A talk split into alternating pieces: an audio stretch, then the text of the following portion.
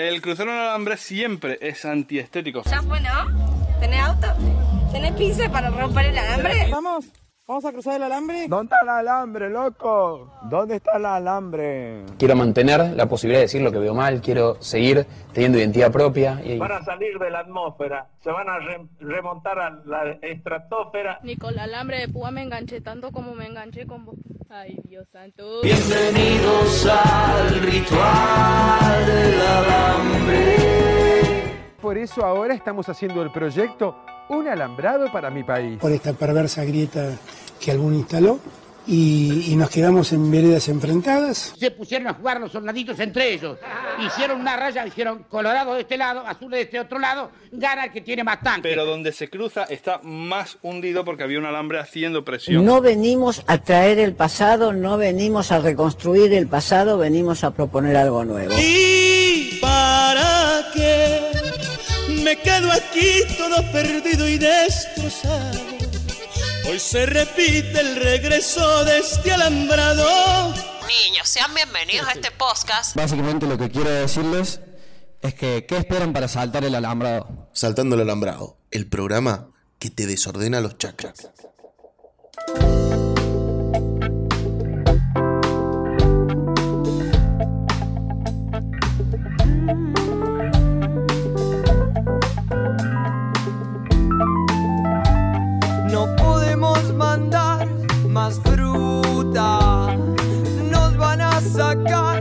La ficha. No Bienvenido, David. Bienvenida, Vicky. Qué semanita, ¿no? Qué semana loca. Hemos sido famosos por un rato. Sí, tuvimos nuestros 30 segundos de fama. Sí, sí, hemos empezado una carrera en los medios audiovisuales. Sí. Parafraseando a Vicky, queremos dominar el mundo de los medios. Dominar el mundo. No sé si cayó muy bien. No, creo que Mm, fue, fue desacertado el comentario. para mí fue acertadísimo. Sí, o sea, digo, de- de esa- depende de la mirada, ¿no? Claro. Pero fue raro ver a un periodista decir. decir Se sacó, se sacó, se puso sí, nervioso sí. como, ¿qué, qué me ¿Qué- querés qué- decir? qué- ¿Cómo, qué- ¿Qué me vas a quitar vos? qué- ¿Qué? ¿Qué? ¿Ah? ¿Qué, qué, qué, qué? No, mi hermano, un chiste. No, pero si me reí Eh. después. Después me reí, fue. fue. Pero JA, JA, señor, por favor, relaje. No le venimos a robar su programa. Mm, O sí. o no, sí, mentira. Quizás, sí. Quizás la tenemos una infiltrada. Mmm. Tensión en los medios locales. Y bueno, es lo que generamos. Bueno, pero estuvo lindo, estuvo lindo. Después les vamos a dejar ahí en, en- en nuestras redes para que vean pedacitos de la entrevista y Sí, todo sí, eso. Fue una experiencia rara, la verdad, nunca lo había hecho. Sí, sí, y, y fue, para mí por lo menos fue raro conocer un canal acá en San Juan, Claro. cómo se manejan, cómo... El calor que tenía, uff, esas luces. Bueno, ¿Las luces eran o los nervios? ¿Cuál- cuál Las era? dos cosas. Las dos cosas, ¿no? Se juntaron. Sí, y sí. estaba muy preocupada por estar muy derecha porque yo tengo una tendencia horrible a terminar así toda como arrugada en la silla. Ajá. Y se va a ver muy mal en la tele. Yo no pude permitir que mi imagen quedara Claro. dañada por mis malas posturas para sentarme. Claro, claro. Entonces estaba así como Sí, muy encima- concentrada en no agacharme, no. Encima a mí, a mí me cagaron la vida porque el micrófono, en vez de ponérmelo en la cintura, el chabón me lo enganchó en el bolsillo de atrás del, Ah. del, del pantalón. Por lo tanto, no me podía sentar. Ah, claro, si no te sentabas arriba del micrófono. Claro. Entonces estaba como con una nalga en el. en el asiento y. el otra- backstage de Sí, una sí. entrevista. Sí, sí, sí. Bueno, pero estuvo lindo, estuvo, Estuvo lindo. lindo, estuvo lindo, pudimos hablar, pudimos decir, pudimos no hablar de saltando el alambrado en, En particular. en particular, sino más de Caja Blanca y cómo este mundo de los podcasts va creciendo acá en San Juan. Exacto. Así que vengan, graben, graben, graben. Los Traigan invitamos. proyectos. Acá Sí, estamos. Acá estamos esperando para, para grabarlos, para, para empezar a, a generar otra movida acá. Dominemos los medios entre todos. Eso. Y chao, que, que- que no- después no nos puedan discutir nada. Exacto. También puedes ayudarnos, puedes ayudarnos a través de cafecito.app barra caja blanca o por Mercado Pago nos podés transferir todo el dinero, podés decir transferir todo el dinero de mi cuenta a caja blanca. Todos mis ahorros se los quiero. Dólares también recibimos. Sí, sí. Por ahí es medio difícil transferir los dólares. No, los dólares en Pero si mano. quieren dejar valijas Claro, o bolsitos con Claro, dólares claro. cash, Sí, sí. eh, también recibimos. Les contamos que nosotros no tenemos cámaras como en el convento, por lo tanto si lo quieren... Sí, no, acá nadie se entera. Si lo quieren poner en un pozo en la puerta del estudio, nadie los va a ver, nadie no, va- no. a nadie le va a parecer raro tampoco. Exacto. Así que tranquilos. Ma- Imagínate, boludo, que encontremos de repente tierra removida acá en la puerta y saquemos una valija con dólares. Me muero. Por favor, sin armas de fuego, solo los- las valijas. Las armas Eh, de fuego de se las buena onda, claro, Claro, solo sí, para no. ayudar. Solo para ayudar a esta causa que, que es para, para ayudar a los chicos. Y a nosotros. Ah, Claro, nosotros, los Ah, chicos. ah, sí, sí, sí, nosotros somos los chicos. Claro, claro, nosotros somos chicos. Perdón, tal vez anoche me acosté tarde. Tal vez. Tal vez anoche fui a un recital. Muy bien. Y bailé. La señora fue un recital y bailó. La Bien. señora fue un recital bailable. ¿Y? Estuvo muy lindo. Estuvo lindo. Sí. Lástima que no pudiste ir. No, no pude ir, tuve que trabajar, bueno, es el, la vida del pobre, como diría un compañero mío. Yo, yo decidí como a último momento ir, tampoco estaba mucho en mis planes, pero, pero estuvo muy bueno, estuvo muy lindo. Bueno, divertidísimo. Muchas luces, una pantalla hipnótica. Solo Bueno. eso voy a decir. Bueno. Importante. Y no vamos a aclarar más. No vamos a aclarar más. Esta parte solo fue mentir. Que éramos los dueños de otra realidad. Jugando al azar con los sentimientos. Los ojos cerrados, la cara al viento. De nuevo, volver a nacer. En dos paralelas a la eternidad. Pero recordemos solo un momento aquella mirada de complicidad. Vamos con las noticias, ¿le Vamos con parece? las noticias. Bueno, qué lindo que. Es- Ha pasado cosas muy raras esta semana, como podemos hacer un salpicadito por varios temas, eso, eso está bueno. eso está bueno, sí, sí, sí. No sé por dónde, por dónde quiere empezar, dónde. Eh, yo arrancaría por la, por la más divertida, que es la de los premios Gardel. Los premios Gardel. Por primera vez en años le presté atención un poquito a los premios Gardel. Bien, ¿y qué le pareció? Pareció que estuvo muy bien. Linda alfombra roja. Era. lo escuché a Julio Leiva decir que era como un Instagram caminando. Porque eran todos los pibes, claro, los pibes nuevos que Claro, sí. Viven Sí, en sí. las redes sociales, caminando de repente, todos juntos por ahí. Sí, igual. haber sido re loco. No, no sé si te pasó a vos. Yo sentí como que un ambiente ultra tensionado entre lo nuevo y lo viejo. Eh, sí. Pero más tensionado de lo que debería, pero, pero Y tensionado al fin. me da la sensación un poco también de que lo nuevo tiene muchas luces encima, porque también, digo, toda esta cuestión de las redes sociales y de YouTube o de Instagram o Twitter y todo eso los mantiene en una vigencia o los pone en un lugar cotidiano que por ahí lo viejo no se ha sabido adap- adaptar tanto. Entonces pareciera que lo viejo está ahí escondido y con tierra en algún lugar. Claro, es como el viejo sentado en el sillón con la copa de brandy mirando y odiando, ¿no? exactamente, exactamente. Y medio que ha quedado ahí como, no te voy a decir en el olvido, pues nunca van a quedar en el olvido. Pero pareciera que es como un mueble con tierra allá atrás. Sí, puede ser. Yo eh, tengo, tengo algunas opiniones, pero bueno, pri- primero vamos a lo importante. Ujú. Eh, Woz, un pibe under 30 años, eh, ganando... Under 25 años. Claro, claro, bueno, bueno. o sea, Pero- a los 30 le quedan Le lejísimos. queda a vos. lejísimo, sí, sí, sí, pero Sí, digo, abajo de los 30 y ganar Sí, el. Gardel de Oro con dos discos en su haber, me parece que es una locura y que no está mal puesto el premio, que eso es otra cosa. No se puede nada. criticar, o sea, el que Para lo nada. critique es un gil. El disco es un discazo. Está buenísimo. Y vos te queremos un montón. Sí, sí, por eso, o sea, digo, el que se ponga a criticar como no debería, porque en realidad... Sí, o que la trayectoria, que no sé qué. Bueno, la verdad que hace un montón había que tener 45 mil discos para que te dieran un premio. Exacto. Que un bajón también. Porque, Sí. no sé, hay artistas que. Es como, como Leonardo DiCaprio con el, con el Oscar. ¿Viste cuántas películas más geniales tiene que hacer DiCaprio para que encima le den? No sé si por la peor, pero. Sí, no. Todos, todos sabíamos que se lo merecía con el logo de Wall Street. Sí, sí, fue, fue como un premio consuelo lo de... ¿Cómo, lo bueno, del- dale el un cosa RuPaul. DiCaprio? Exacto. Sí, bueno, pero ponele, mirándola mm, con quién competía Ujú. creo que el único que también podía llegar a, por lo menos a mí, no generarme problemas era Abel Pintos en ese... Ponele. En, en, en eso, en esos que estaban. También no tenía mucho con quién competir en cuanto a... Digo, como monstruo estaba Andrés Calamaro. Sí. Pero no era como Fito Páez que había generado mucho revuelo el año pasado. Aún creo que el año pasado no estuvo bien puesto el Gardel de Oro a Fito Páez. Mm. Como tampoco me parece que el anterior, el Gardel de Oro, estuvo bien puesto a David Lebón. No lo creo. El, el tema de decir, o sea, porque con David Lebón pasó me- más o menos como Sí. con Leonardo DiCaprio. Se lo ganó porque nunca había ganado un Gardel de Oro. Y es como, y pero... A esta altura, claro. Cuando no sé si es el momento más productivo de. No, y después que de lo, él. claro, lo gana con un disco, o sea, esto que decir eh, que no es productivo, gana con un disco haciendo reversiones de sus canciones. Claro.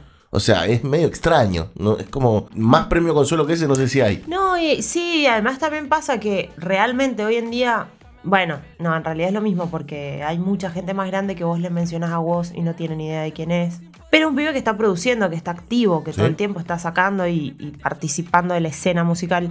Y de repente un Da- David León que lo conoce alguna gente hace mucho tiempo y eso, y no están produciendo. Y Fito saca cosas. Yo la verdad es polémico lo que voy a decir. Para mí Fito no es tan bueno. Para mí tuvo buenos momentos, Fito. Tuvo grandes canciones, buenos momentos, pero en general, la verdad, a mí no me copa tanto. Es muy personal lo que estoy diciendo, lo sé, y veo tu Sí. cara. No, no. De no, no, juzgamiento. yo- no, no, para nada. Yo, yo considero que Fito. O sea, yo creo que hay cuatro discos de Fito Páez que son geniales y que son geniales completamente. Digo, eh, podría escuchar El amor después del amor o Tercer Mundo Bueno. de corrido y, y- y podría escucharlo. Coincido con vos que no es la genialidad que te quieren vender. Que eso no Eso. significa que no sea un genio, sino que No, no. es la genialidad que te quieren vender, que todo Claro, lo que, hace es genial. Un poquito sobrevalorado está. Sí, sí, sí, sí, sí, sí, sí, sí, Yo creo que funciona un poco de esa manera. O funcionaba. No, funciona la, la música en la Argentina, funciona de esa manera. sí, sí, sobrevalorando gente, todo el tiempo. Eh, por fuera de, de la, de la gala de los Gardel, ha generado mucha polémica. Los, eh, la Rolling Stone publicando sobre el trap, eh, poniéndolos en su lugar a los viejitos, diciéndoles, llegó el trap para quedarse. Sí.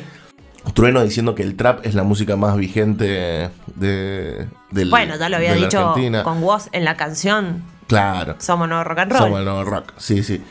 Y después, nota de color, porque- para escuchar esa boludez. Pero no sé si viste lo que dijo Leo García. ¿Qué dijo Leo García? Porque, bueno, Leo García también medio que.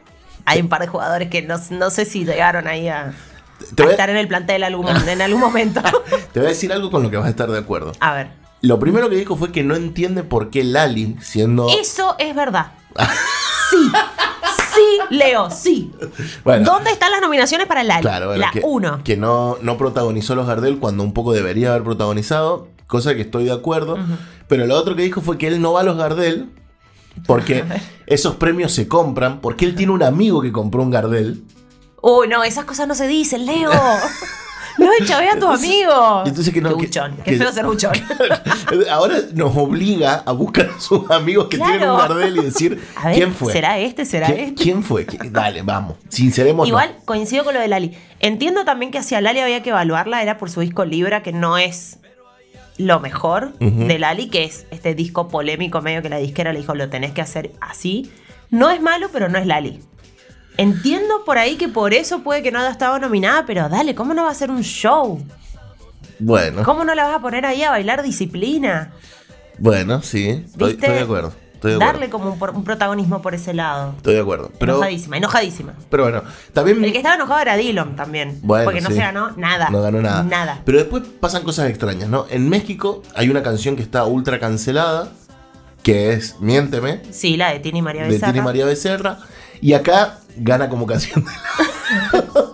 bueno, la deconstrucción a veces es complicada. Sí, de todas maneras, digo, me parece que, que lo que pasó en México la canción es ponerle demasiado peso a una canción cuando en México el problema pasa por otro lado, No, bueno, sí, amigos. sí, sí, sí. Eh, Bueno, después, eh, mejor álbum de cuarteto, lo ganó Ulises Bueno. Eh, medio como... Bueno, es el que hace cuarteto también. Yo, acá, acá empiezan mi- mi- mis extrañeces. A ver. El mejor disco de rock, quien lo ganó, mejor álbum artista de rock, lo gana conociendo a Rusia.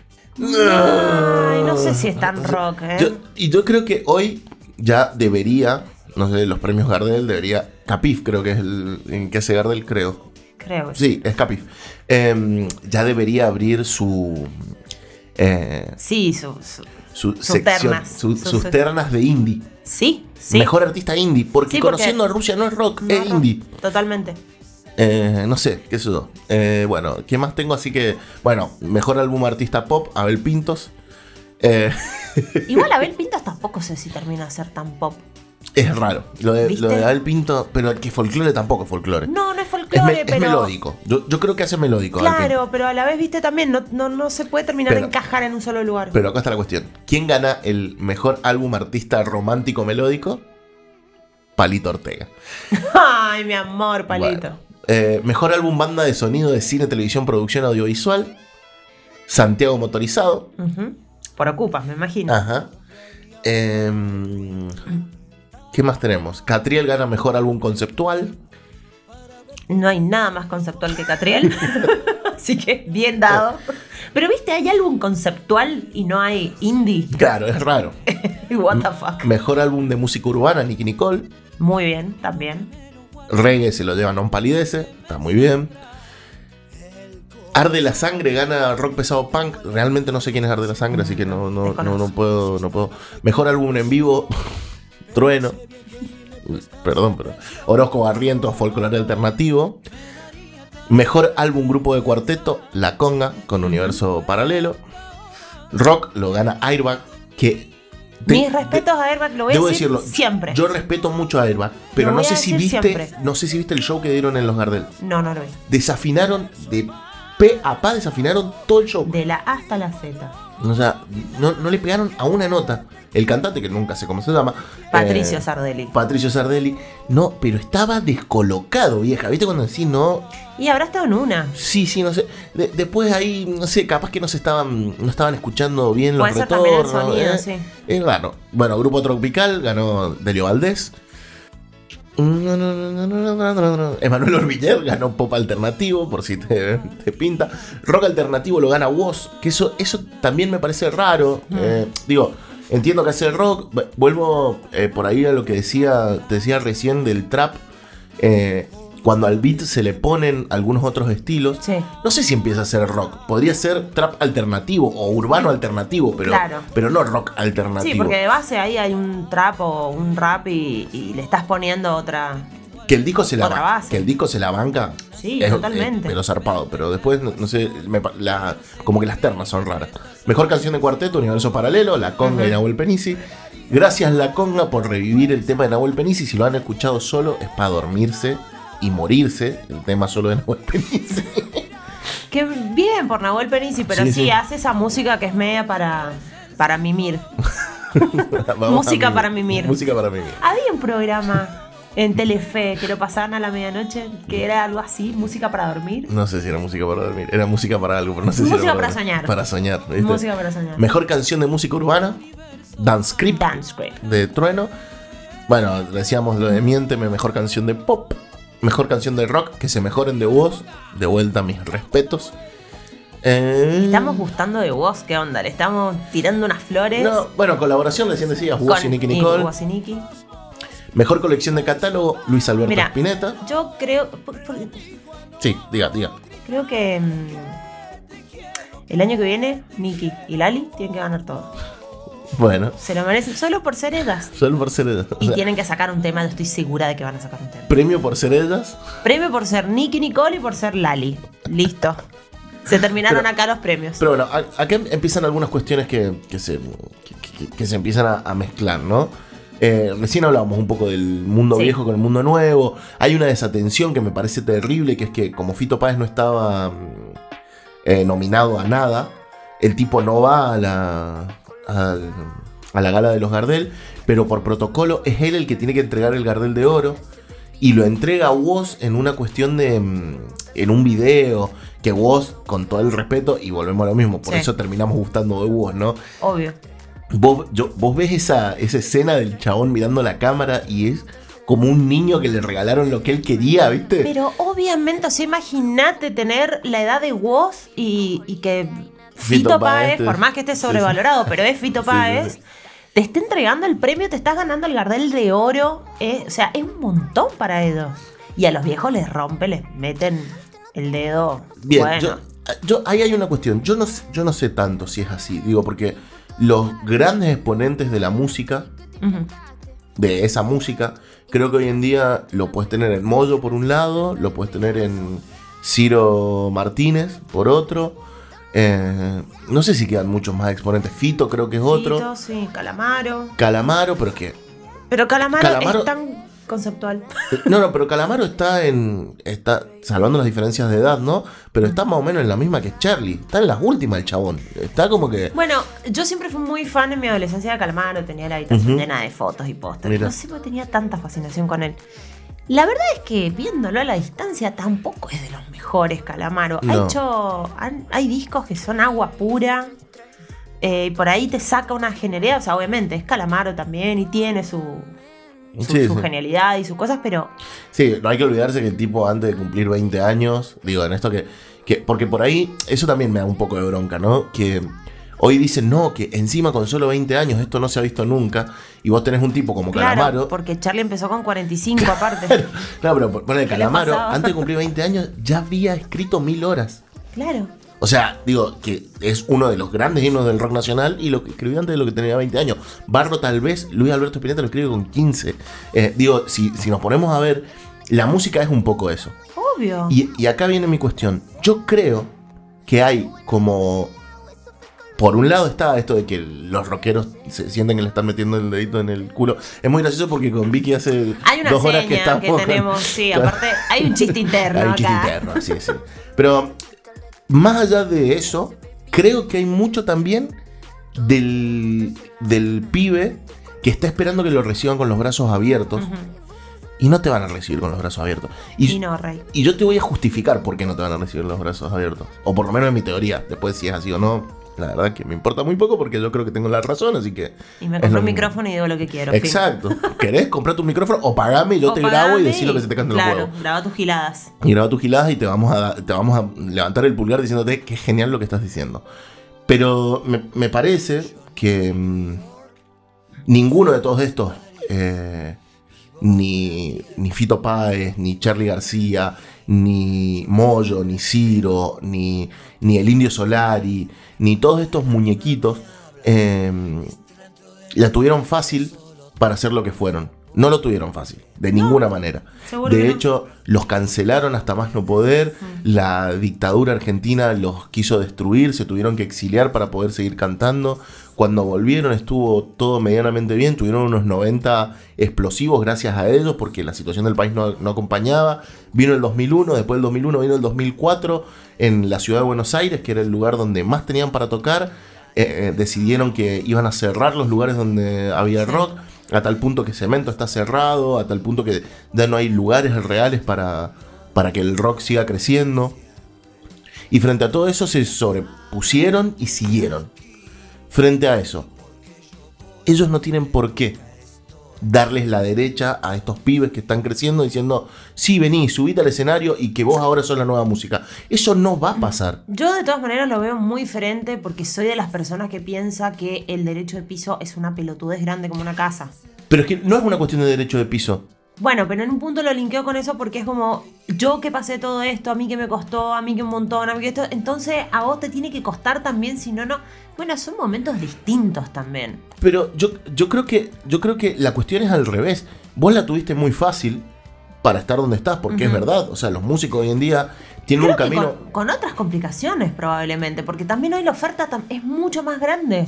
Entonces también destacarte en toda la oferta no es cosa fácil.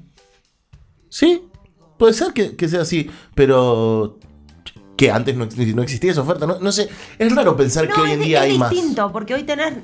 Es distinto porque en realidad hoy es tan fácil ofrecer algo, un contenido, lo que sea, que fue un poco también lo que hablábamos con, en, en nuestra entrevista, en nuestro Sí. paso por los medios. Eh, es tan fácil hoy ofrecer y poner a disposición un contenido que también saber destacarse en eso no es tan simple. Antes, o sea, o en esa época vos tenías que esperar que te llegara el disco, esperar a que a escuchar en la radio que te pasaran un tema de allá de otra banda. Y en lo local eran ellos. Y estaban acá y era ir a verlos y tocar los, o sea, los conciertos y... Está bien, entonces yo, ¿Me entendés? O yo, sea- en esa, yo en esa te pongo, entonces existen las mismas complicaciones.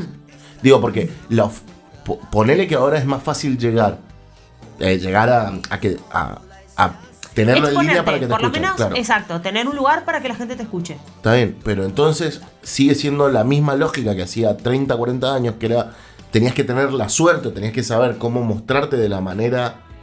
No, para mí X. hoy tenés que tener un buen community manager. Bien, buenísimo. Y antes tenías que tener un buen productor. También, sí, Digo, sí, sí. Por eso Santolada en los 90 fue un crack, porque era el tipo que te ponía Y a si no, vean el- documento. El, el documento. documental. El documento. el documento. Bueno, señor. El DNI. el documental de Netflix, Rompan Todo. Claro. Donde básicamente es Santa Olada armando la. Exacto. manejando a todo el mundo. Exacto, bueno, ¿me entendés? O sea, sí- siempre estuvo eso. Entonces, quitemos eso de lado porque no está en discusión, porque las complicaciones son diferentes en uno y en otro. Ahora, hoy no hay un deseo de cancelación de nadie y tienen las puertas más abiertas, ¿sí? Entonces, la tienen más fácil, porque la complicada que tenían ellos ahora lo tienen de otra manera, pero está complicado. Sí. Pero después hay una cuestión de cancelación política, hay una cuestión de estar Bueno, en contra de... cosa. Y ahí está la cuestión. Los chabones dicen, bueno, ya lo tuviste fácil para llegar acá. Yo no tengo por qué extenderte el brazo, porque también hay otra cuestión. No es el género. Mm. ¿Sí? Y después hay diferencias artísticas. A nivel mundial, no es acá en la Argentina. Digo, a la- antes de ayer salió una entrevista del cantante de Korn diciendo, eh, vos hoy no necesitas ser talentoso, hoy necesitas tener una persona que sepa tocarte los efectos lo necesario para que seas lo mejor posible. Puede ser verdad, puede que no. Yo no, no estoy en ninguna de las dos posiciones, pero digo, hay igual- una cuestión del mundo. Sí, igual siempre lo nuevo en el momento en que está surgiendo va a hacer ruido por algún lado, Sí, porque sí. en su momento los habrán criticado por otras cosas que habrán tenido que los de antes no tuvieron y así sucesivamente, ¿no? Sí, sí. Eh, también, para seguir mencionando documentales, ¿viste el de Woodstock 99? Bueno, Sí, sí, sí. Justo que lo nombraste el de Korn, me, me acordé el desmadre que hizo esa gente. Sí. Y fueron la cara de una generación. Sí. ¿Qué se da? Sí, eh, Cada, pero por eso, o sea, cada momento también con, con- con sus cosas, con sus pros y con sus contras. Me parece que dentro de todo la música hoy ha ido a un lugar, o se ha ido cambiando el discurso a un lugar que no es el enojo de los 90, que no es la protesta del- de, de los 70, de los 80. No, claro. ¿Viste? O sea, va Pero- mutando y son realidades distintas.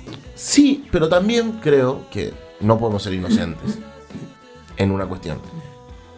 Cuando hablamos de los Gardel hablamos de negocios. Sí, obvio. no hablamos, no hablamos de arte. Mm. Eh, y, y ahí te. Y, y en eso me baso para decirte, yo no te tengo que tender la mano.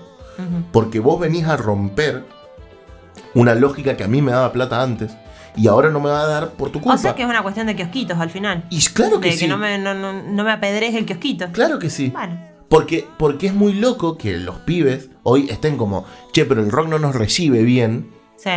Pero por otro lado toman todas las decisiones comerciales necesarias para tener la mayor cantidad de reproducciones y se andan midiendo sus partes pudendas. Eh, pero para mí yo creo que para los pies también, no sé, imagínate que, que cualquiera de estos le diga a Charlie hagamos un tema. Yo creo que ahí es 100% admiración y no importa el negocio detrás ni para los pies nuevos. Y claro. Va a haber negocio, por supuesto que lo va a haber, pero ¿me entendés? Como que creo que también de parte de los nuevos hay una admiración muy grande ¿Sí? y los, los Sí. viejos, que fue igual los los viejos, ¿no? Y, pero un poco funciona de esa manera. Sí, sí. Y los viejos tienen una resistencia muy grande. y claro que sí. Sí. Bueno, pero- en fin, pero Pero es que tiene que ver con eso, porque eh, también es muy fácil. Digo, si yo gano tres veces lo que ganás vos. ¿sí? Y yo te digo, yo te digo, eh, comamos un asado, Sí. pero ponemos partes iguales, y a vos te va a joder más, digo, te va a joder más, porque tenés que poner más plata porcentualmente que la plata que voy a tener que poner yo, por una cuestión simple, yo gano más plata que vos. sí. En poner las mismas cantidades artísticas cuando la ganancia no va a ser la misma para uno que para otro, y es complicado. Charlie no va a sacar nada, digo, si es Charlie, eh, cantando una canción con Tiago. Tiago va a sacar muchísimo de cantar con Charlie. En esas cuestiones, por eso, yo, esa, esa es mi teoría. Después, si es verdad o no, bueno, es mi Ah, está bien, qué sé yo. Mira, acá estamos para opinar, no para otra cosa. a eso hemos venido, ¿para qué me levanté? Si no. Exacto. Y si vamos a hablar de opinar, Bueno, cada hay uno. opiniones. No, Es claro. mejor guardárselas un poquito. Hay opiniones y opiniones. En este mundo que estamos cambiando, que hablábamos de los nuevos y los viejos, vamos a seguir hablando un poquito de los nuevos y los viejos. Sí, pero de los viejos rancios ahora. Claro. Es como que. Yo te voy a, a- a decir este ejemplo y vos me lo vas a contestar. Dale. Si sos una chica que pesa 120 o 130 kilos en la oficina Sí. Muy posiblemente tus amigos, si te ponen la mano encima, lo hacen como buenos compañeros. Si vos bajás 30 o 40 kilos, ya dejan de ponerte la mano encima como buenos compañeros y empiezan a hacerlo con otra intención. Bien. Es muchísimo todo, pero bueno. ¿Quién lo dijo? Te doy tres opciones. A ver. ¿Cormillot? Sí. ¿Alberto Cormillot? Sí. ¿O el doctor Cormillot? Ajá. ¿Cuál de los tres? Eh, No, no me dijiste la de viejo rancho Alberto Cormillot. Ah, bueno. Yo creo que ese. es esa. Sí, sí, sí. la cuarta. Sí, la cuarta, la cuarta. Eso puede parecer una discriminación, pero es así. Sí, yo creo. Bueno, es muy loco. Lo podemos linkear de muchos lados. Los Sí. kiosquitos. Sí, los kiosquitos, el kiosquitos. discurso que le ha dado de comer durante mucho tiempo. Claro, claro. Lo que pasa es que, eh, lo hablábamos también, eh, medio que el problema es que ya sabemos lo que él piensa de la gente gorda. Ya sabemos perfectamente, o sea, armó un programa de televisión para poner gordos corriendo en cintas y tirándolos al agua y es una cosa como, bueno, es un montón. Había, había algo más violento de ese programa. Que era cuando le ponían la cantidad de hamburguesas en kilos que tenían que bajar. O los llevaban a un diente libre Sí. y era como, bueno, a ver, gordos. Claro, gordos, corran. corran por acá y traten de no comerse todo. Y era como gente que tiene un problema gigante con la comida y vos los dientes libres. Sí, sí, y los sí. graf que nos han dado memes. No, claro. Eh, Pero, digo, sí, me parece que, que hay una cuestión que. Eso, la gordofobia, me parece. Digo, eh, ahora, por lo que he visto, están jugando con otro. Con otro término que es gordo odio. Sí. yo creo que es gordofobia, no, es- no es sí, gordo es gordofobia. Me parece que tampoco nos. eh, perderse mucho en encontrar el término es lo que es. Sí, fin, sí, y es lo que viene siendo toda la vida. Ahora, digo, esto no nos sorprende del Cormidot. No, el para tema nada. es el, el segundo pensamiento que se escapó en su ejemplo. de que está re bien que te pongan la mano encima en la oficina. Claro. Pero si y que además lo tenés que tomar como un halago. si es pa' que te quieran empomar, si es, pa- si es por buenos acompañeros, no está bueno. Es así. No, no, no, para bajar 30 kilos. Claro, baja 30 kilos para que te quieran empomar, sí. Em, qué difícil. Esto es muy complicado, sí. Es, es muy difícil porque además el- cuando lo interpelaron en un principio, dijo, me pueden decir lo que quieran, pero es así. Y si es así, no, no hay nada que se pueda hacer. Puede Sí, estar no bien o puede si estar lo mal, pero es así. interpelaron tanto de todas maneras. No, no, cuando lo intentaron interpelar, por eso Ah. lo intentaron, o sea, un intento de interpelación ahí. Lo que pasa es que, a ver, no es que no voy a entrar en, ay, no hay que invitarlo más y que no sé qué. Yo creo que también como programa un poco de cintura ya sabes a quién vas a sentar. Es como intentar que la cosa no vaya directo a eso. Ujú. ¿Me ent- No, no sé, dirigirlo de otra manera. Ya sabemos lo que piensa este tipo. Sin embargo, sigue siendo Cormillot, sigue siendo una persona que con una opinión que la gente quiere escuchar y, y demás. Sí. Pero no hay que dejarlo hablar solo, evidentemente. Hay que tratar de hacer una cosa como más. Una pregunta, una respuesta y, y más por ahí. Igual pidió disculpas. Le- Les cuento que eh, yo el otro día comenté una situación eh, laboral que, que ocurre cuando una persona está con sobrepeso y cuando una persona eh, baja de peso. Bueno, eso la verdad que yo me equivoqué porque hablé de la situación en el trabajo y en realidad debería haber dicho en el gimnasio, en el aula, en la universidad, en, en- en los taxis que no, no le paran por la calle a las personas que tienen más sobrepeso. Eh, relaté eh, lo que me cuentan mis pacientes durante estos últimos 60 años. No quiere decir que yo lo apruebe, además lo he denunciado infinidad de veces y lo he denunciado en forma pública. Eh, que yo lo comente no quiere decir que lo apruebe. Por supuesto, puedo no comentarlo, pero desafortunadamente ya lo comencé a hacer hace chico, hace, hace mucho, desde que era chico, y lo voy a seguir haciendo. Las personas con sobrepeso son discriminadas y si bajan de peso, esa discriminación eh, disminuye. ¿Eso está bien? No, está horrible. Pero nunca es triste, la verdad, solo no tiene remedio. ¿Tenemos que hacer cosas para cambiarlo? Sí, tenemos que hacer cosas para cambiarlo. Una de ellas es denunciarlo, callarnos la boca y, y, hacer como que igno- ignorar que existe y hacer como que no nos damos cuenta, no es una cosa que nos va a ayudar a mejorar la situación. Que tengan buen día. Perdón, di un ejemplo antiguo. Me traicionó el haberlo escuchado sin compartirlo, centenares de veces. Lo de la mano era simbólico. Perdón. y manitos pidiendo perdón. Yo, yo- Si yo te sí- sentiste ofendido, Yo sí re estoy, perdón, yo sí re estoy en que hay que dejar de invitarlo. Yo eh, sí, estoy en esa. está bien. Yo, re- yo re estoy en esa porque hoy en día te- te- la ciencia misma ha refutado todo Sí, todo este discurso. este discurso de Cormillot, de, de las dietas que te da Cormillot, de, de cómo te prohíbe comer cosas. ¿Vos sabés cómo- que yo, yo- yo le hice la dieta? Yo, yo em, cuando era pibe fui al instituto. Pero ¿entendés mi, mi cerebro de mosquito que fui a hacer? Pagué para bajar 5 kilos. Ah, bueno, claro, ¿ves? Bueno, fue una época Complicado. de mi vida en donde, qué sé yo, uno ha tomado decisiones estúpidas. Ujú. Y fui, sé- y cada vez que iba me sentía como el orto. ¿Y sí? Porque yo, ay, yo vengo. ¿Has visto This Is Us? Sí. ¿Viste? Eh, pucha, no me voy a acordar el nombre de- del personaje. La amiga de mm, Kate. Sí. ¿Dónde la conocen? En un grupo de En un terapia grupo de terapia. para gente gorda. Y Sí. ella era flaca, Flaca, flaca diciendo y haciendo todo un drama porque se había comido una caloría de más. Yo me sentía esa. ¿Entendés? Como, ¿qué problemas estoy planteando acá? Me estoy rompiendo la cabeza por 5 kilos. Bueno. Igual lo hice porque ya lo había pagado, ¿no? Claro. lo tenía que terminar. Pero es re loco, ¿eh? Estar ahí, ver esos grupos. Sí, de- de hecho, el, el Instituto Cormillot trabaja con hacerte sentir mal.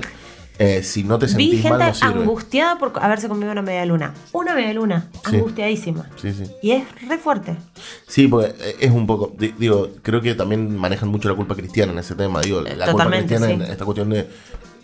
Tengo que seguir haciendo esto, que. Y un poco, bueno, qué sé yo. Eh, entiendo que si estás representando un problema para tu salud, realmente estás pre- representando un problema para tu salud, tenés que hacer algo. Porque no está bueno morirte porque no te ordenás, concretamente. Sí, obvio. No está bueno sabiendo que la obesidad mórbida o tiene otros nombres más, más lindos quizás, eh, puede ser terrible.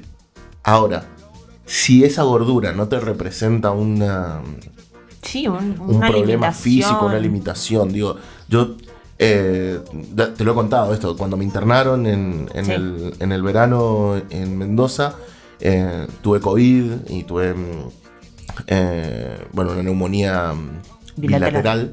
Eh, estuve internado seis días, siete días eh, con oxígeno. Y cada vez que entraba la enfermera a la habitación, y eran diferentes enfermeras, todas me decían lo mismo, me veían gordo. eh, y lo primero que me preguntaban era, ¿diabético? ¿No? No. No. ¿Hipertenso? ¿No? ¿No? Y siempre se repetía lo mismo. Se iban de la habitación a buscar la carpeta, o sea, el Para legajo, corroborar que no estuvieras para co- mintiendo. corroborar que no estuviera mintiendo, que no era diabético y no era hipertenso. Claro. A, a un par de enfermeras le dije, no, no, soy gordo porque me gusta comer, nada más. No, Sí. no, no hay una cuestión de, de enfermedad. Esto que me pasa es COVID. Claro, claro, esto- estoy acá por, por COVID. Igual que un montón de otras personas. Y que, y que el, el oxígeno no tiene que ver con mi gordura, tiene que ver con que soy asmático. Claro. Y que si fuera flaco, flaco, flaco. Sería lo mismo. Sería lo mismo, estaría acá internado de la misma manera, eh, muriéndome. Entonces, hay como una cuestión de, de, de un prejuicio en, en la medicina que, que, que nos ataca a todos y que te hace sentir muy mal todo el tiempo y que hay una gran mentira de que, y pongo un ejemplo que es mayor a mí, que es Dario, eh, sí, Dario Barassi. Dario, ahora sí, sí. El chabón te dice, yo me hago chequeos cada seis meses, yo hago deporte, yo hago... Y el chabón es gordo y se banca a ser gordo. Aparte, vos lo has visto en vivo, es gigante. Sí, sí, es enorme. Es altísimo, gigante, sí. Y el chabón te dice, soy gordo, no tiene ningún problema físico, no tiene, no, no, no tiene, o sea, esto de que aumenta el, aumenta la, mm, el riesgo de, de un accidente cardiovascular. Para eso tenés que tener alto el colesterol, no, tiene, no tenés alto el colesterol, no tenés... Bueno, si realmente no estás mal, no tenés el azúcar mal, no tenés nada mal. Bueno, vieja, entonces a partir de ese momento es una decisión tuya, ser Sí. gordo, ser flaco. Y, Y, además, joder. eh, también ser muy flaco o ser flaco tampoco quiere decir siempre que estás sano, ¿eh? No, claro que no. Entonces, como, bueno, qué sé yo. Es Cormillot. Exacto. Y no es Cormillot, Cormillot es, el, es El una parte, para- claro, es una partecita de todo un sistema que nos ha dicho toda la vida eso. Sí, sí. Y que nos ha hecho sentir mal por 5 kilos. Y la otra vez no me acuerdo con quién le hablaba, era como 5 kilos de más. Y después digo, ¿de más de qué? Claro. ¿Cuál es esa vara? ¿De más de qué 5 kilos? Claro, pero ¿qué me pasaba a mí? esos 5 kilos representaban que mi ropa no me entraba, que ir a comprar ropa era un quilombo porque esto no me queda bien, porque no sé qué, porque de repente te pasan un talle 45 y tu cerebro dice, ah, listo, detoné. No, también están mal marcadas las ropas y los talles son un desastre y 到写 Hace que yo vaya a Cormidot a pagarle para bajar 5 kilos. Sí, sí, el, el momento de que, de que hay talles especiales Sí, sí, sí. y que te mienten. Eso es porque sos una persona muy especial. Claro, y bueno, pero te mienten porque supuestamente es especial porque tienen que usar más tela y después te encontrás que en realidad la tela que usan Ah, para hacer sí. talles especiales es más finita. No, y anda a comprar ropa para niños que mide ropa de ñomo y sale lo mismo que la ropa de grande. Exacto. O sea, Entonces, hay no es cuestión todo- de tela. Claro, no es una cuestión de tela, no es una cuestión Es, es un sobrecargo por ser gordo. Nada más. obvio, Entonces, obvio. ¿Querés ser gordo? Sé gordo. Yo te voy a cobrar más por ser gordo. claro, Te va a salir caro por gordo. Entonces, bueno, hay como todo un mundo que no. que, que- Y desde ahí me paro para decirte, yo sí estoy en re. A ese tipo no hay que Mm. invitarlo nunca más a ningún lado. Ni a él ni a su hijo. Porque, No, porque no. en realidad eh, ha dejado el legado. ¿eh? no, yo no creo para nada que, que esté bueno el discurso, ni ay, mirá lo que hice con mi don, ni, como gracioso, es como que lo ves y oh, pobre viejo, está re gaga. Eh, lo suficientemente gaga como para tener un hijo también a los ochenta y pico de años, ¿no? Sí, claro. Que es como, bueno, qué sé yo. ¿Por qué? Guay. Este. mm, Bueno, eso, Cormido, un beso. Vaya y coma más media luna, señor. Sea más feliz. Sea más feliz y coma más media luna. Hablando de comer, tengo unas ganas de comer unos ravioles. Te lo Sí, dije antes. sí me lo dijiste recién. Qué gana. Alguien bueno, que me mande unos ravioles. aceptamos. Así, aceptamos canje en cualquier lugar de pastas. Se cierra una puerta y se abre un vinito. Bueno, David, hoy en Gente Polémica.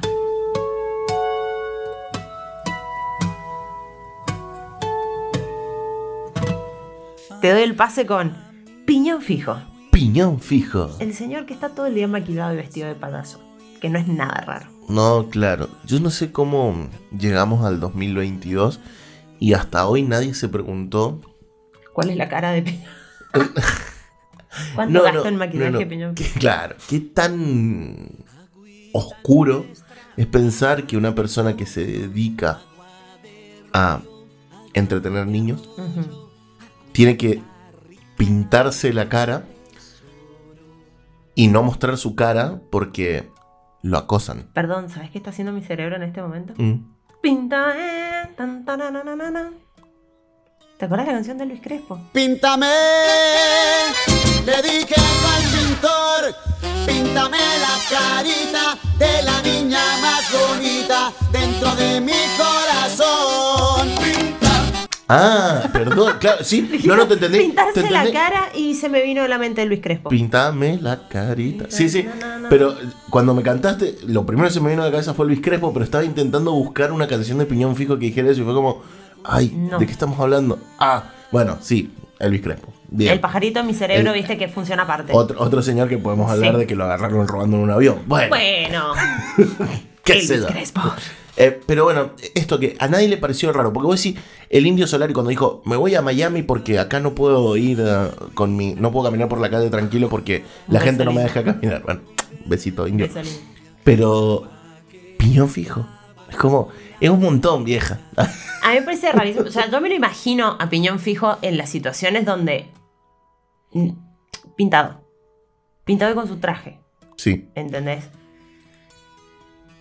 Es muy raro, de hecho, cuando tuvo que salir a aclarar un poco, medio como que no sabía en qué momento hacerlo, porque no daba salir vestido de payaso, aclarando un tema tan serio, pero es como, bueno, dale, so- hashtag soltar. Claro. Ya está, si sabemos que no, no naciste con la cara así. Pero aún así lo hizo por audio y no por Lo hizo por audio, exacto. Eh, y lo único que dijo, y los medios, viste, habló sin maquillaje Fabián Gómez, el- la persona detrás del personaje Piñón Fijo. Loco, qué complicado. Es que es rarísimo, realmente eh, da, da miedo. Sí, sí. da sí, miedo. Sí. Sí. Bueno, Fabián Gómez, que es este señor que hace AKA años. Piñón Fijo. 35 años que es Piñón Fijo. Debe tener la piel arruinada ese hombre. Y- No, porque en realidad el, el- el coso artístico es con óxido de zinc que no, que no es tóxico. Mira cuánta data tenés sobre maquillaje artístico. Eh, sí, sí, bueno, recuerde que Datita, maquillé, datita. maquillé mucho tiempo a bufones, por eso lo sé. Em, Pero no maquillé, pero sí maquillé. Bueno, es, es no importa. No importa, o sea, eso- tenés ese dato. Tengo el dato, es óxido de zinc. Con óxido de zinc Ah, bueno, con imagino, vaselina. obviamente que no debe ser una cosa ahí que, se- aparte a esta altura del partido, Piñón Fijo debe tener maquillaje artístico Zarpado, sí, o sea, sí, sí. de buena calidad. Sí, sí, totalmente. Pero, pero me, me- me llama la atención esta cuestión de. mm, Primero, por un lado, esta cuestión de, de la pintura, de qué sé yo. Después, por otro, tu hijo hicieron público que eras un maltratador y no sé qué, y que Sí. bla, bla, bla, bla, bla. Pero vos salías a decir que vas a llevar a la justicia a tus hijos, que te están acusando de violento. Decís que lo vas a llevar a la justicia, los vas a denunciar. O sea, me parece un montón. Aparte los hijos eh, medio que lo ayudaban un poquito en los shows. Claro, el, el programa de televisión.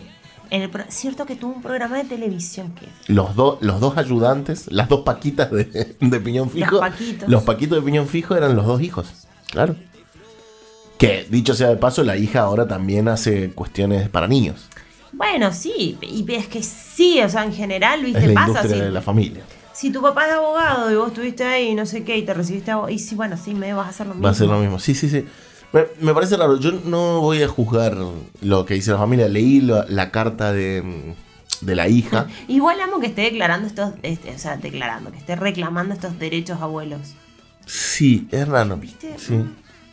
Sí, sí, es raro, pero bueno, lo, lo acusan de violento, lo acusan de violento con los nietos, lo acusan de violento con los hijos, lo acusan de violento con la esposa. Es como un montón. Eh, es una- un señor que está todo el día pintado siendo feliz. Claro. Yo calculo que tiene que haber una- un, un escape. No lo estoy justificando para nada, pero digo, no me extraña que el chabón llegue y sea un orto en su casa. Sí, sí, sí. Sí. Y con la cara pintada. Sí, sí, sí. Sí, pero digo, en esta cuestión de que aparezco pintado porque es la imagen que quiero dar con los niños, aparecer siendo la persona detrás de piñón fijo diciendo que vas a denunciar a tus hijos, no, no aporta el personaje, ¿no? Aparte, justamente él lo que está haciendo con todo esto me parece es pegar totalmente esa, eso que le está pasando a Fabián Gómez, Sí, sí. se lo está pegando a Piñón Fijo. A piñón fijo. Él no debería haber y Piñón aparecido. Fijo Sí, es un sí. producto, o sea, hermano, lavate la cara, sentate y habla, no va a pasar nada. Sí, sí. Sí. Eso es ser un poco más serio y un poco más coherente, porque si no, lo único que pienso es que este hombre es de psiquiátrico. Sí, O sea, es que lo es. no, o sea, no hay otra, Sí, otra opción. Sí, sí. Quizás también hay mucho de que ya él se cree piñón fijo. Digo, quizás ya a, ¿Sí? este, a este punto ya tiene dos personalidades totalmente separadas. Es y- Krusty, o sea, es que Claro. termina siendo Krusty, el hombre que siempre es un payaso y siempre está pintado, sí. Sí. eh, Y que está Krusty, o sea, aparte me parece una imagen muy hermosa cuando están esas imágenes que no sé, que están en un jacuzzi con unas minas, no sé qué, y hasta el cuellito blanco todo Claro. pintado. Como- Sí, bueno. Sí, es esa locura. Bueno. Pero esto desprendió también otra cuestión. La ola de memes. Bueno, siempre, siempre tan bienvenidos memes y esa creatividad que tenemos para los memes. Sí. Y me, me faltó decir una cosa que es que mm, eh, todo esto se desprende de la entrevista de Caja Negra Exacto. Piñón Fijo. Yo me pregunto cuántos estará puteando Fabián Gómez a Piñón Fijo por haber dado esa entrevista. es como, ¿para qué? No la necesitaba. No, no la necesitaba, pero también exponerlo me parece o tal vez se confundió mucho, porque como que, que te hagan una entrevista para Caja Negra también es como te da cierto nivel tal vez hoy, Sí. te pone en un Sí, lugar, así que también un público que nunca te había prestado atención, sobre todo opinión fijo, eh, de repente, bueno, ve a otro lado del artista y te conozca y no sé qué, y eso puede marear un poco, te puede hacer sentir muy comodito y termina diciendo giladas. Sí.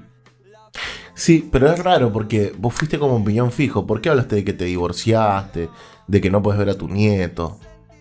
Por eso, Es raro, no sé, es, co- eh, es como decías recién, es psiquiátrico, es al pedo. Eh, sí, es un es- señor psiquiátrico, eh, bueno. bueno, hay que. Un, un psiquiatra que pueda analizar esto sería genial. Cualquier comentario que venga al respecto, nosotros vamos a respetar y vamos a entenderlo. sí, mirate la foto de la nota de filo. Piñón fijo lleva los dichos de sus hijos a la justicia. Sí. La cara de esta gente. Mira, búscalo rápido, te voy a dar. piñón fijo lleva. Los dichos. Sí, sí. De sus hijos a la justicia. Yo solo quiero que mires la foto, esa imagen. La foto de portada. Sí. Bueno. Esa gente no está bien. claro, no, no, no, no. O sea, No, no, no. Y bueno, y encima se armó manso revuelo porque alguien filtró una foto de Fabián Gómez. Y además Fabián Gómez es tan genérico. Es tan genérico. O sea, puede ser cualquier Fabián Gómez, ¿entendés? Sí, es genial. Es genial, es genial. es- me, me parece, me parece genial. Pero además una foto del año del pedo. Y sí, antes de ser piñón, me imagino. No, no, no, no, no fue durante. De hecho, ha salido a hablar el fotógrafo que sacó la foto. Ah, ¿Y en qué contexto? la- mira, Fabián Gómez me parece un golfista argentino. Imagínate, ni siquiera sale piñón fijo. Sí, sí. eh. A ver, vamos a poner piñón fijo. Mira, acá estoy en Clarín. La Googleando historia de la única foto pública de la cara de Piñón. Esta que sale él y al lado así como con un cuello. Claro, sí. ¿Esa? Esa, esa. Sí, sí, sí. Sí, Bueno. No, chicos, no, es muy raro. es un montón. Es muchísimo. Pero bueno, en fin. Eso es lo que sucede con. ¿Y te acordás? Hubo teorías conspirativas de que eran no sé cuántos piñones fijos que habían y que hubo así también un, un rumor de que eran varios y de que no era uno solo. Sí, sí. En su sí. momento. Sí, bueno, genera todo eso. Digo, también me parece que era muy consciente en eso. eh, cuando, cuando decidió no mostrar su cara. Que podía jugar con todas esas cuestiones. Que Piñón Fijo nunca moriría en algún punto. Claro. Es como. Es solo encontrar a alguien con la cara lo suficientemente parecido para que con el Sí. maquillaje se vea igual. Uh, acá encontré una foto returbia de piñón fijo. No, La difícil decisión de piñón fijo en la disputa con sus hijos. O sea, es él, pintado, por supuesto, y serio. Y como. como enojado. Bueno, piñón fijo, te mandamos un beso, te Mm. recomiendo que te limpies un poquito la cara, dejes respirar esa piel. Y ponete pepino, mucho pepino. hacete un buen peeling. Em, nada, relájate y enfrenta tus problemas como Fabián Gómez. Y no como, Claro, no como sí. piñón fijo. Sí, sí, es sí. poco creíble, si no.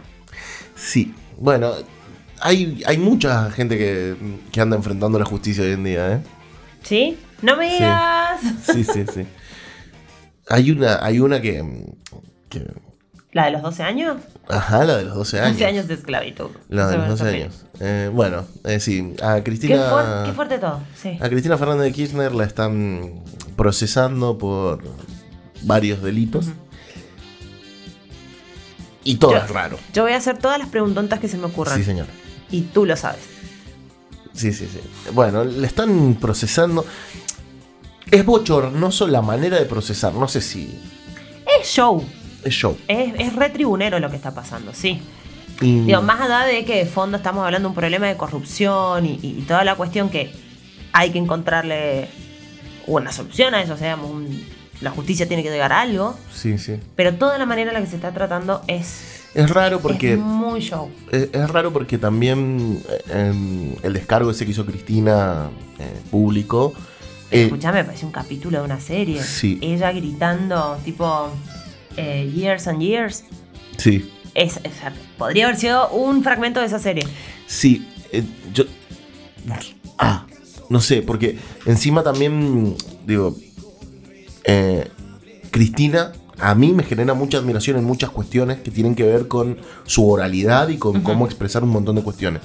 Em, que no tienen nada que ver con lo político. No, no No. tiene que ver con el contenido, sino tiene que ver con las intenciones, ¿no? Eh, me, me parece que, que es un. Es un referente político en cuanto a, a cómo habla y cómo se para y cómo puede explicarlo. Pero también entiendo que eso tiene. Sí, la mujer que nunca le dio un discurso, o sea. Exacto. ti- Tiene un riesgo a la hora de escucharla, que es muy convincente y le puedes creer muchas cuestiones.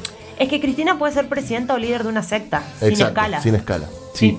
Y ahí empieza la cuestión. Logró unir toda su causa con el macrismo. Y ahí empiezan los problemas, ¿no? Porque tiene una lógica lo que plantea ella.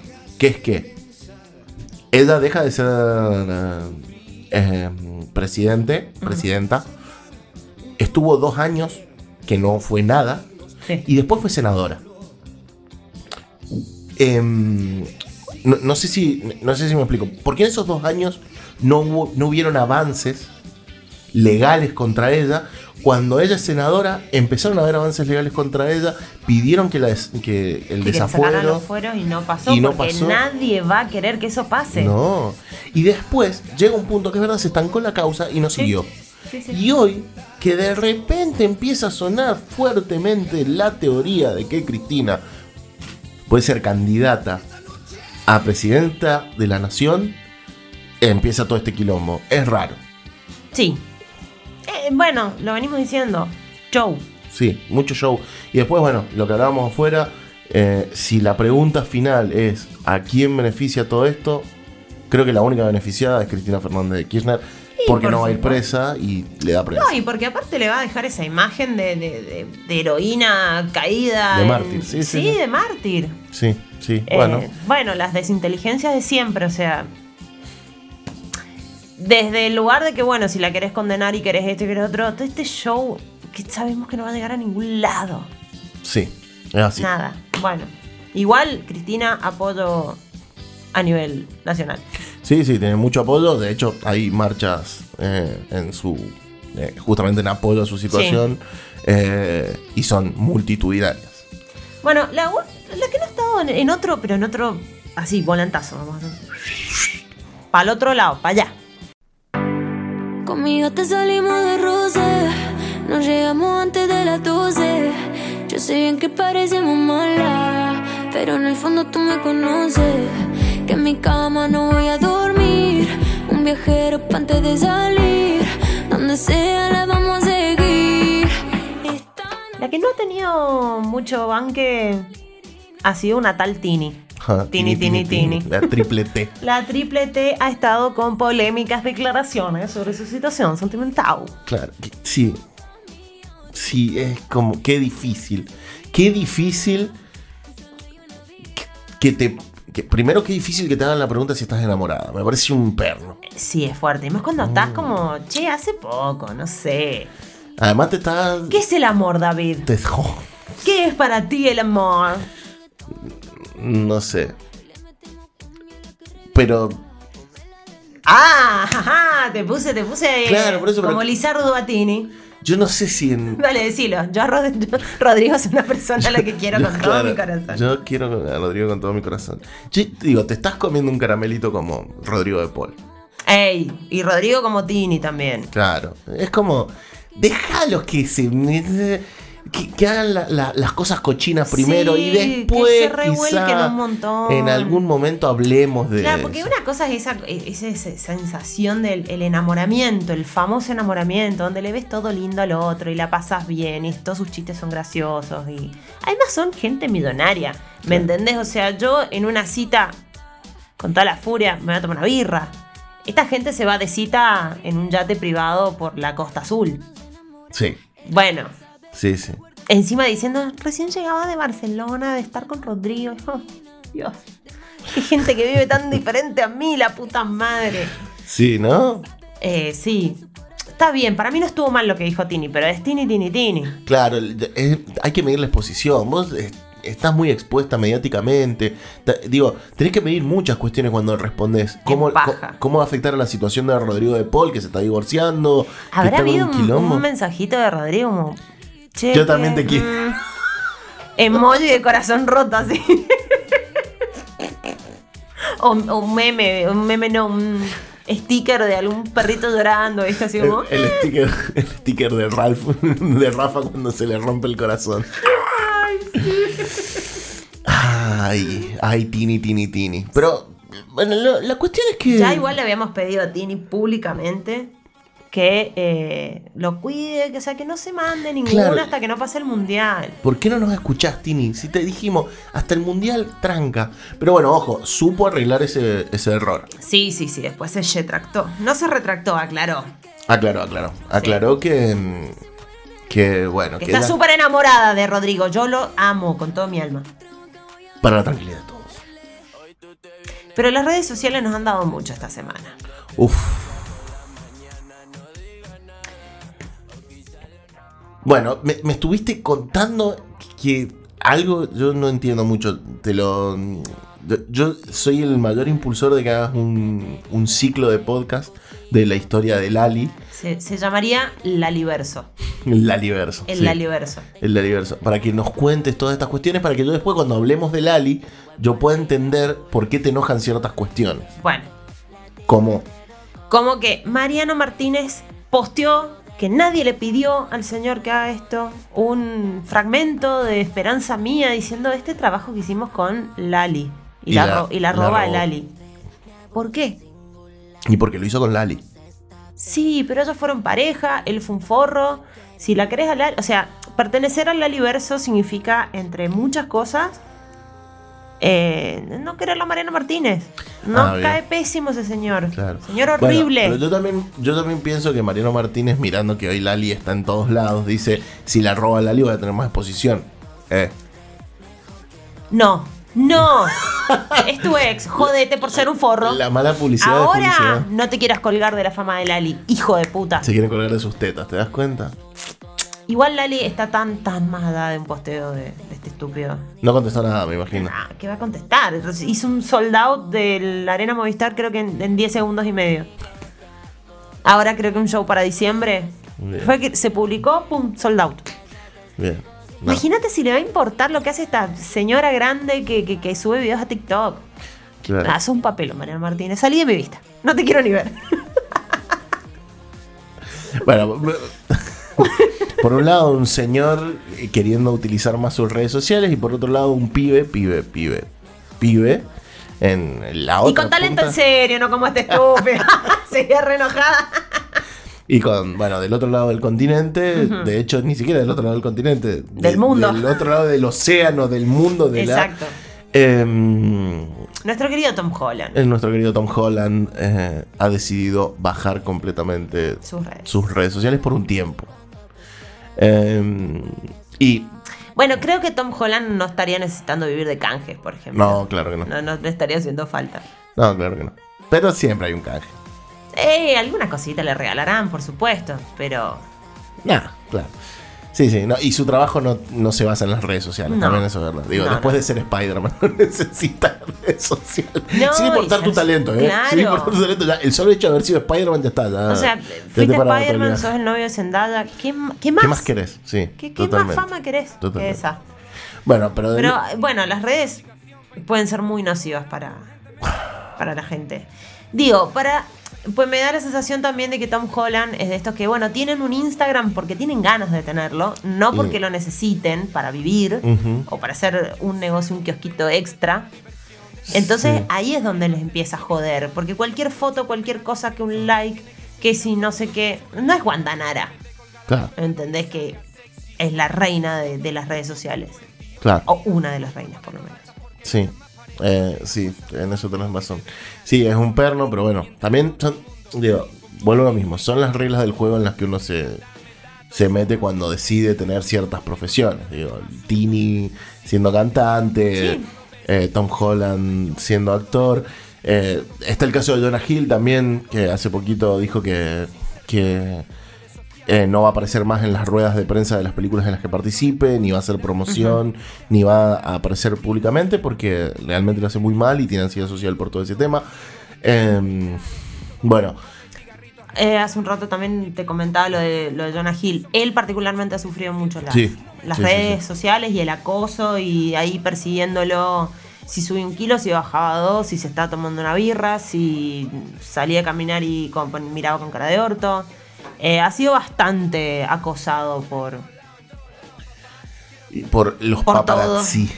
Sí, Bueno, entonces podemos definir que muerte, muerte a los paparazzi, o sea, muerte al, a, a- a ese negocio, ¿no? Bueno, por A otro lado, por otro lado, Florencia Peña está llorando actualmente porque le cerraron su Instagram. Ella no se quiso bajar. Claro, ella no se quiere bajar de las redes sociales, pero, pero también no quiere seguir las reglas que le pone Instagram. Claro, no, no estamos, no está diferenciando OnlyFans de Instagram. Son Sí, cosas muy diferentes. Sí, sí. Abrite un Twitter.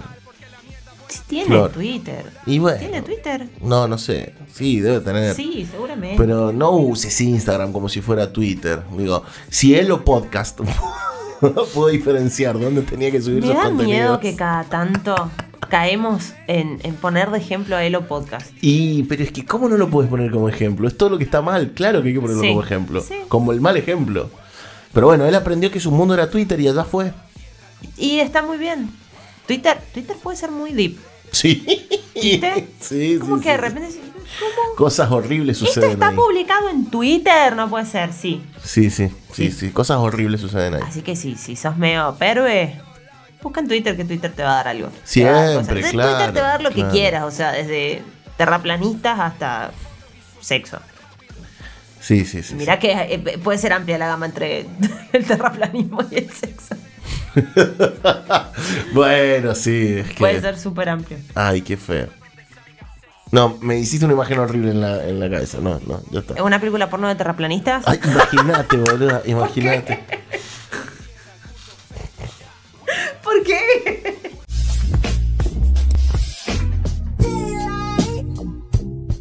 Ella llega a una convención de terraplanismo. No está muy convencida. Claro, no está muy convencido. Pero él le muestra el mapa de la bandeja que es el mundo. Y bueno, Se miran. se miran. Y, y, se, y, y- y hay una conexión. Hay una conexión. Hay un closet de escobas disponible. Y bueno, Eh, nada. sí, acabamos decidieron- de escribir una película porno de terraplanistas. No puedo creer la creatividad que surge. No, no, esto, esto es increíble, sí, sí. No somos sí. millonarios porque Porque no queremos. Pues no creemos, claramente, claramente. Pero bueno, un poquito de lo que ha pasado esta semana en, en, en el mundo, en la Argentina, en, en Saltando el Alambrado. ¿Ganaron los Pumas? Y ganaron los Pumas. ¿Nos olvidamos de contar eso? Ganaron los Pumas. Le ganaron un, es un, un triunfo histórico. Sí. Ganarle a los All Blacks. A la Ay, selección. con esos bailes intimidatorios que te hacen antes. Exacto. La, el hack. Em, Ah, bueno, no. Estoy no, no. tratando de hacer uno y no. No, no, no. No, es funciona. así, no es así. Bueno, es la. mm, Es la selección nacional de rugby de Nueva Zelanda. Eh, que bueno, que es el histórico campeón, histórico ganador, histórico todo, histórico eh, catedrático del rugby mundial. Ponele, sí, sí, sí. Eh, y, y nada, Y le ganamos nosotros, loco, los Pumas. los otros. Los otros. le Los otros, ganamos. los Pumas, le hemos ganado. Amo porque viste cómo somos la Argentina y nos subimos a cualquier, A barco del éxito. Si la Argentina ganó. sí, al cricket. Acá Ahí estamos, De sí, repente sí, somos sí. todos expertos en cricket. Claro, amo, claro. amo cómo nos gusta. El cricket lo inventamos acá. Sí, el mejor cri- cricketista. Eh, eh. ¿Cómo sería? En cada equipo ganador de cricket Hay un argentino, hay un que hizo algo, que pasó un mate, algo. que Algo, sí. Sí, sí. contó un chiste, no sé, algo pasó. Sí, bueno. Pero ahora un grupo de argentinos le ganó a un grupo de neozelandeses corriendo atrás de una pelota ovalada. Es buena ley. Saltando el alambrado. El programa que te desordena los chakras.